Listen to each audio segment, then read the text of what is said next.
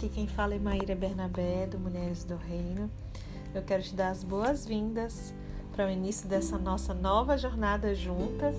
Já iniciamos aí um pouquinho sobre esse tema, sobre esse assunto. Em primeiro lugar, o Senhor trabalhou em nós, dentro de nós, na reconstrução do nosso caráter, da nossa essência. Fomos reconstruídas e reposicionadas pelo Senhor. Ele tratou em nós sobre obediência, sobre maturidade.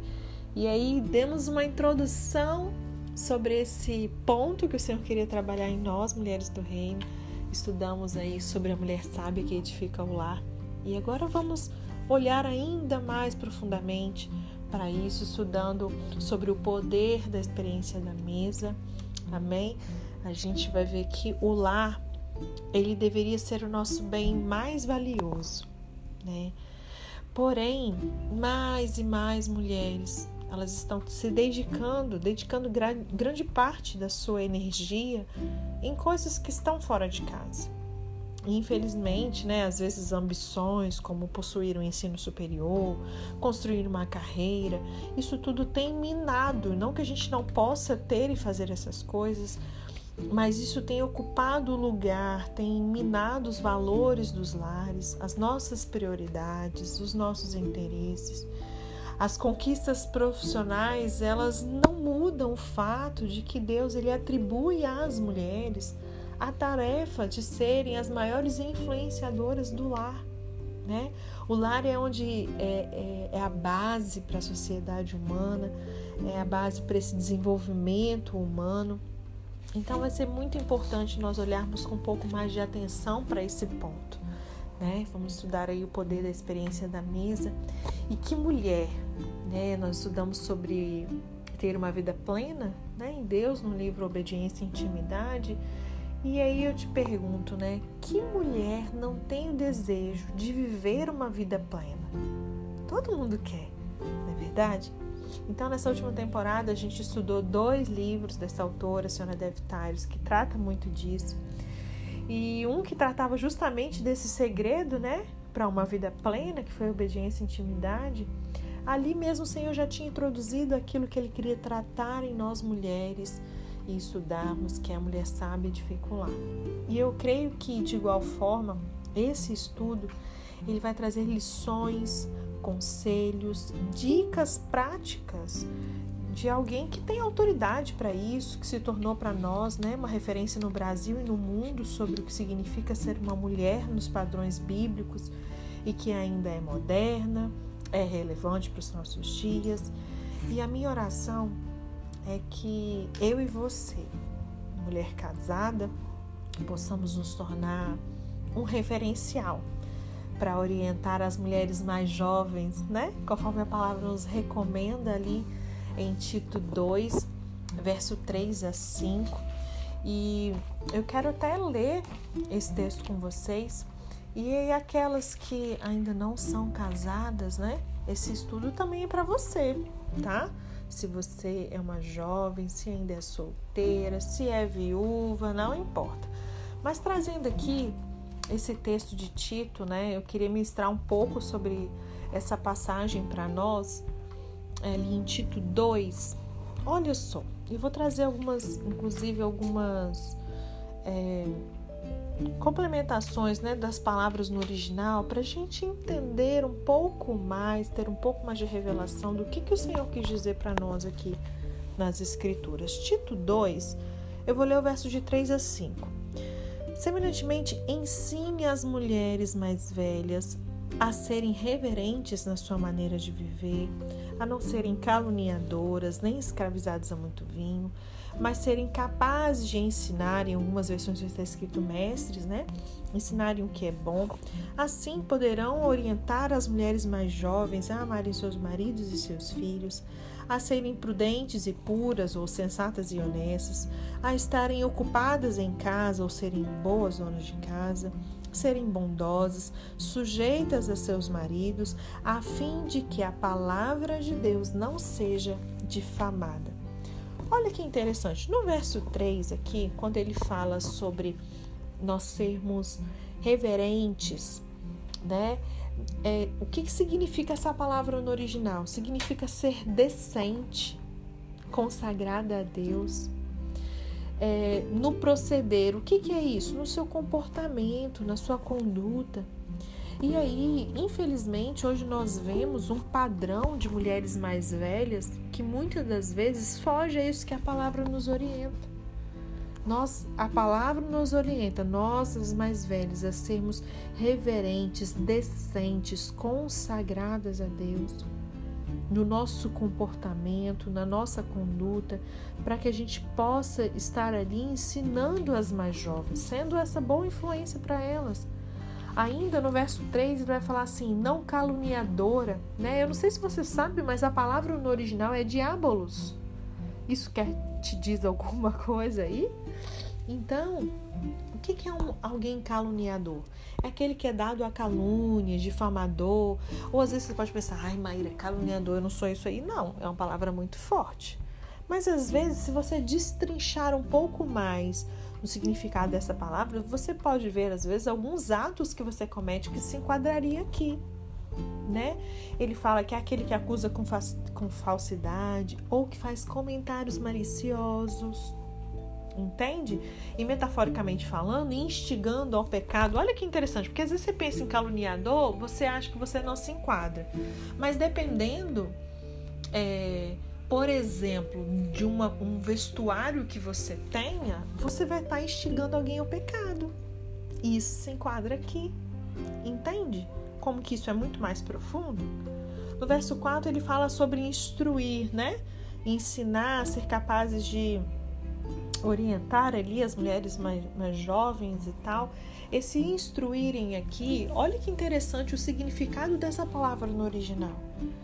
Significa restaurar, restaurar alguém aos seus sentidos. Quantas pessoas nós conhecemos, pessoas que nós amamos. Ou se você olhar para sua própria história, eu sempre gosto de falar de mim mesma, né, do meu próprio exemplo. Eu um dia eu precisei de alguém para restaurar os meus sentidos me moderar, me refrear, me disciplinar. Então, ele tem aqui toda uma instrução, um parâmetro, um modelo, um padrão bíblico para mim e para você, mulher. Nós precisamos ser aquela que vai restaurar alguém os seus sentidos. Significa moderar, frear, disciplinar, admoestar, exortar. E aí você precisa estar nessa condição e você, é, mais jovem, que talvez precise ser corrigida por nós mais velhas, que você esteja aberta para ser disciplinada, para ser freada, não é verdade? Para ser exortada. A gente precisa é, não ser de dura cerviz, a gente tem que ter um coração ensinável. Amém? No verso 5, ele vai falar para nós sermos prudentes e puras, em algumas versões vai estar sensatas e honestas, né? honestas. E aí o significado no original disso é prudente significa mente sã, equilibrada, que freia os próprios desejos, impulsos, é alguém auto, autocontrolado, moderado. Olha que interessante. Será que nós temos tido a nossa mente sã, equilibrada? Será que a gente consegue frear os nossos próprios desejos e impulsos? E aqui, muitas das vezes, quando a gente lê coisas assim, a gente sempre leva para um lado sexual, um pecado mais assim, né? Porém, gente, aqui pode ser qualquer coisa. É o desejo e impulso por comer doce, para poder falar uma coisa ali com o marido que não deveria fazer, que vai ser uma desonra né? Esse autocontrole moderado aqui no nosso temperamento. Alô, sanguíneas! Como uma boa sanguínea e colérica, eu sei muito bem o desafio que é isso aqui. Às vezes alguém que é melancólico, né, fleumático, não vai ter essa dificuldade aqui, vai ter outras. Amém?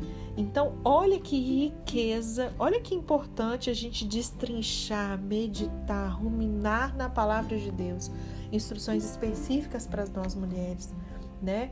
A raiz dessa palavra, gente, de prudentes e sensatas aqui, tem a ver com ter entendimento, ser sábio, não permitir que a opinião, olha que interessante isso, não permitir que a opinião que você tem de si mesma, apesar de correta, que isso não venha exceder os limites da modéstia. Aleluia. Ser harmonioso. Então tem gente que se acha demais. E às vezes você até está correto em termos de se achar, você tem motivo e tal. Mas você não pode ceder os limites da modéstia. Será que você é modesta? A gente precisa desse equilíbrio, dessa harmonia, dessa moderação, né?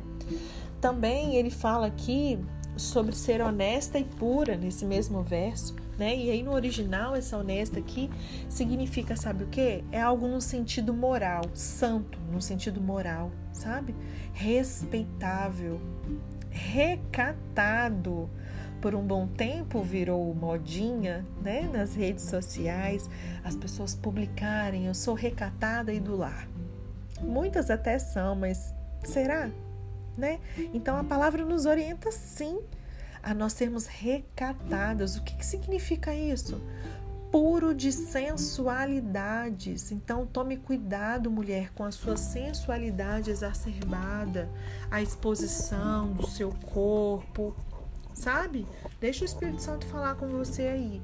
Então, o Senhor ele nos orienta a sermos respeitáveis, recatadas, é, puras de sensualidade, uma pessoa casta.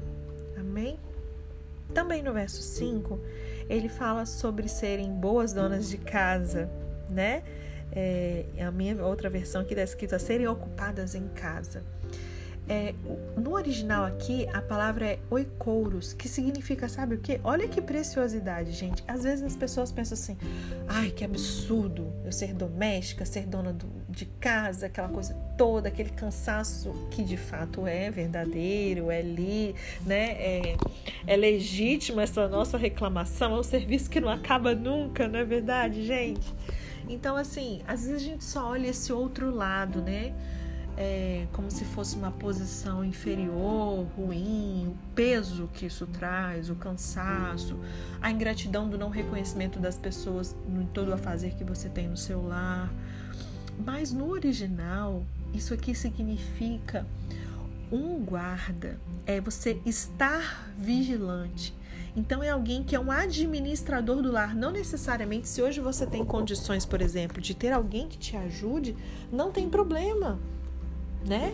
É, porém, quem dá as ordens, quem coordena, quem define como a sua casa é conduzida na organização, na limpeza, etc e tal, é você, mulher. É você que é a administradora desse setor, do seu lar, né? Mas aí, quando eu vejo essa questão da palavra aqui no original, eu achei bem interessante que é essa posição de guarda, de estar vigilante é aquela que cuida da casa também, dos afazeres domésticos também, mas é muito mais do que isso. Amém? Eu creio, uma palavra que veio ao meu coração agora, que me lembra muito sobre esse significado no original de boas donas de casa, são atalaias, né? São mulheres que estão na torre, na sua posição, que não são pegas de surpresa, estão atentas. Amém? Pegue isso aí no seu espírito. É, no verso 5 ainda, ele fala de sermos bondosos, né? Aqui no original a palavra é ágatos, que é uma pessoa de boa natureza. Mulher, você nasceu de novo, agora você tem a natureza de Deus dentro de você. Você foi feita a imagem e semelhança dele. E aí significa você ser de boa natureza, útil, saudável, bom, agradável, amável, alegre. Jesus amado significa que você tem que ser alegre, feliz, excelente, honesta, honrada. Então, assim, você já deve ter ouvido falar que o humor da mulher, ela, ele faz o ambiente, né? É nós que ditamos aí o clima da casa. Então, há uma excelência no servir, nós servindo aos nossos filhos, marido, a nossa família com honra, isso vai voltar para você. Você ser uma pessoa agradável, alegre, feliz. É o que a Bíblia está te dizendo aqui. Amém? Também no verso 5 fala uma coisa que algumas, quando ouvem essa palavra, já começam a tremer. Sujeitas ao marido. Aleluia, que o Senhor possa tratar em todas, as, em todas nós esse quesito, né? Esses sujeitas aqui, no original, é subordinar, é se sujeitar, é obedecer, é se render às admoestações ou conselho de alguém. Será que você ouve os conselhos que seu marido te dá? Né? É, essa palavra no original ela tem um significado no termo militar e fora, né? No termo militar é como se fosse uma tropa que está no grego, né, sob o comando de um líder. E aí, no, em uso não militar, é uma atitude voluntária de você ceder. A atitude voluntária. Eu gosto muito de uma expressão que uma ministra e professora diz, a Rosana Lira, não sei quantas de vocês conhecem, super recomendo que assistam as ministrações dela, uma mulher de Deus. E ela costuma dizer sobre isso, né? Na verdade, a submissão ela é uma condição do coração. É uma atitude voluntária. Você decide voluntariamente ceder amém? De cooperar, de assumir responsabilidade, levar uma carga, amém? Então, que você possa meditar sobre isso aí, para que o seu coração tenha essa atitude voluntária de ceder, de cooperar, de submeter ao seu marido. E no verso, acho que ainda no verso 5, né? Fala sobre a palavra ser difamada, né? E essa palavra difamada aí é onde vem a origem da palavra blasfêmia. Então, ele passa todas essas orientações que eu falei aqui com você agora, e ele fala assim: olha, faz tudo isso aqui para quê? Para que a palavra de Deus não seja difamada. Então a gente pode dizer o contrário, que quando eu não faço isso, quando eu não sou bondosa, quando eu não sou recatada, quando eu não sou submissa ao meu marido, amém? Quando eu não sou respeitável, quando eu não sou pura, quando eu não sou prudente e sensata. Quando eu faço tudo o contrário, tudo isso que ele nos orienta aqui, de ser decente, consagrada a Deus, reverente no proceder, no comportamento, na conduta, a palavra de Deus acaba sendo difamada. Então, que eu e você possamos pensar sobre isso com muito carinho e com muita responsabilidade. E aí a gente ouve muito falar né, do nosso primeiro ministério, mas ainda vocês vão de convir que a gente negligencia e muito. E aí muitas mulheres nos últimos tempos, elas acabaram até voltando para os seus lares, né? Mas muitas das vezes o lar ele não reflete a presença de uma mulher sábia ainda. Então, muitas de vocês já conseguiram se reposicionar de volta aos seus lares, muitas abriram mão da carreira, né? E para poder cuidar da casa, aquelas que têm filhos para parar para cuidar dos filhos, enfim. Só que muitas das vezes esse lar ainda não está refletindo essa presença de uma mulher sábia, né? No quesito de limpeza, organização, sabe o cheiro da casa? Aquele clima ou cheiro assim, pensa que delícia quando você sente aquele cheirinho forno quente né? Não é aquela cozinha gelada, tem comidinha fresquinha, aquele cheirinho gostoso de tempero, aquele alho refogadinho na hora para fazer aquele feijãozinho fresquinho, aquele bolo que você assa no fim da tarde para os seus filhos lancharem, para o seu marido tomar um café à mesa com você, né?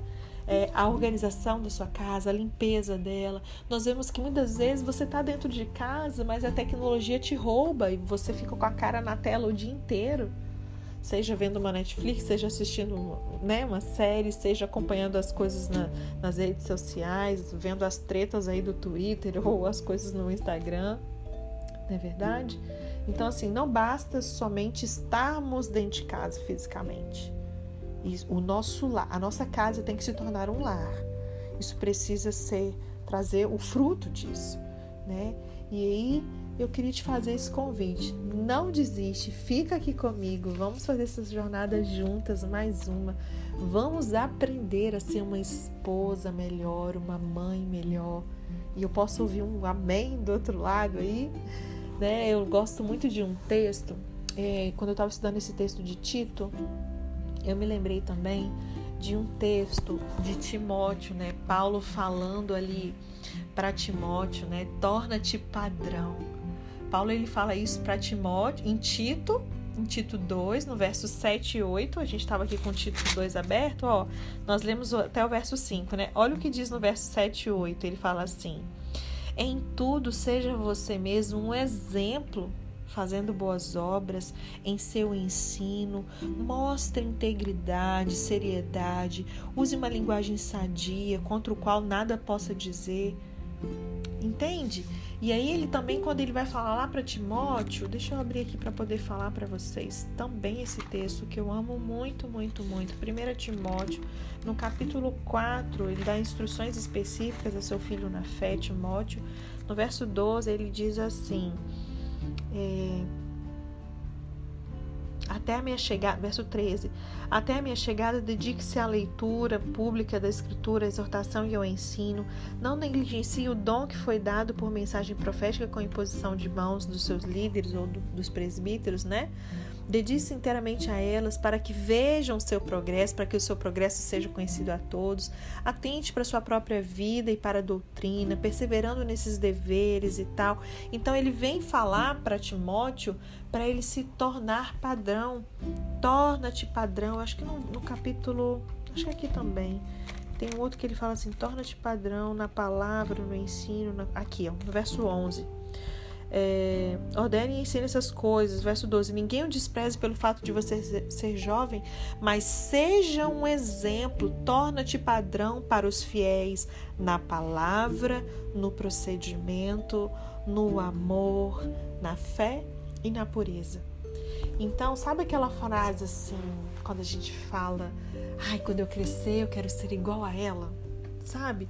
Que você queira isso para a sua vida seguir um exemplo, ter uma mulher segundo os padrões bíblicos, para que você possa seguir o exemplo dela, e que você também deseje se tornar um também, que você possa olhar e falar assim: Uau, eu também posso. Eu também quero ser uma boa referência. Eu não quero que a palavra seja difamada por minha causa, por uma conduta errada da minha parte. Então eu queria te convidar para você se juntar a mim, a senhora Dev Tires e a milhares de mulheres né, ao redor do mundo que têm descoberto esse segredo bem dentro das nossas casas, que é o poder da experiência da mesa. Vamos aproveitar aí os tesouros contidos nesse estudo, seja você solteira, casada, viúva. Coloque isso como uma prioridade na sua vida. Amém? A gente fica por aqui. Amanhã a gente vai ver ali, né, é, do estudo do capítulo 1, onde a senhora Deve Tarius traz pra gente assim: bom, o que, que nós deixamos escapar? Amém? E amanhã a gente inicia esse bate-papo dali em diante, tá bom? Beijinho, Deus te abençoe e até amanhã.